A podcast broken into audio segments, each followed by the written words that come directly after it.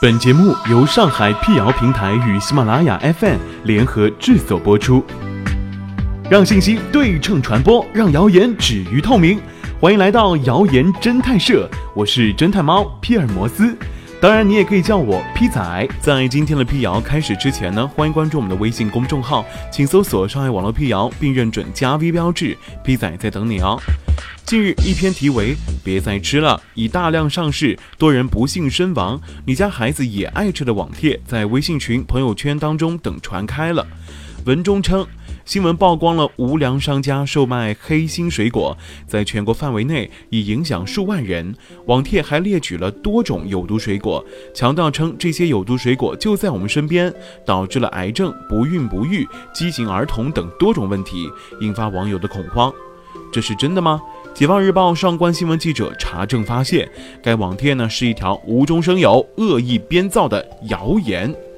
网帖在一开始就放了一张 CCTV 新闻报道的截图，称这是因毒水果事件，大量患者医院排长队。然而，记者搜索发现，这张截图来自一条2015年医院改革方案出台的报道，与毒水果并无关系。对比真正的 CCTV 新闻报道节目画面，就能够看出网帖的图片的标题部分粗制滥造，系制图工具伪造而成。网帖还言之凿凿地宣称，毒水果事件在全国范围内已影响五点四万人，造成四人死亡一点三万人住院治疗。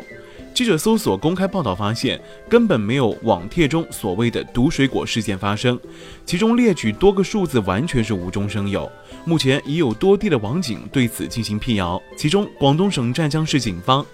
湛江网警巡查执法五月二十二日发布的文章称，经过民警调查，毒水果流入市场的传言纯属谣言，其中的配图也有明显的 PS 痕迹，网友不要轻信。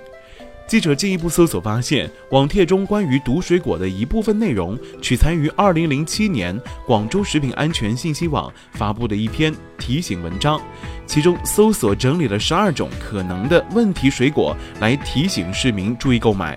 记者通过逐条对比，发现网帖把原文中的内容进行了添油加醋，还添加了多处不实信息，用诱发癌症、后代畸形等字眼来博人眼球。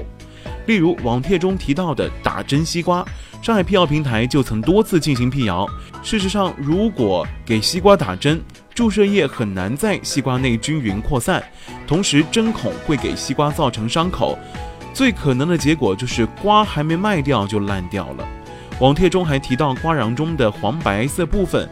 主要是一些纤维结构。有些是品种问题，有些则可能是因为生长过程当中外界环境不适造成的，和打针无关。关于毒桃子浸泡防腐剂的说法，上海市农业科学院林果所所长、研究员叶正文指出。桃子采摘之后，一般可以保鲜七天左右。需要长途运输销售的桃子，有条件的会经过冷库预冷八到十二个小时之后，再经过冷链运输到全国各地。现在物流发达，国内运输时间一般是一到两天，所以在桃子的生产上根本不需要用防腐剂保鲜。如果没有冷链运输条件，桃农呢会通过喷洒浓度为百分之零点一的氯化钙溶液或者植物提取的生物保鲜制剂来保鲜，对人体并无伤害。还有葡萄用了避孕药导致后代畸形的传言，同样也是不可信的。公开报道显示，避孕药本质上属于动物激素，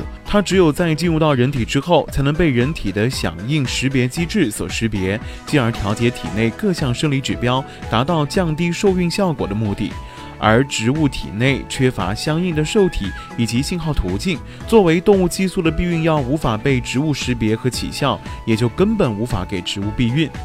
警方提醒：网络不是法外之地，对捏造、散布虚假事实、扰乱公共秩序等违法犯罪行为，公安机关将依法予以打击。同时，广大网民要文明上网，理性对待网络信息。对于未经核实的虚假信息，要坚决做到不信谣、不传谣。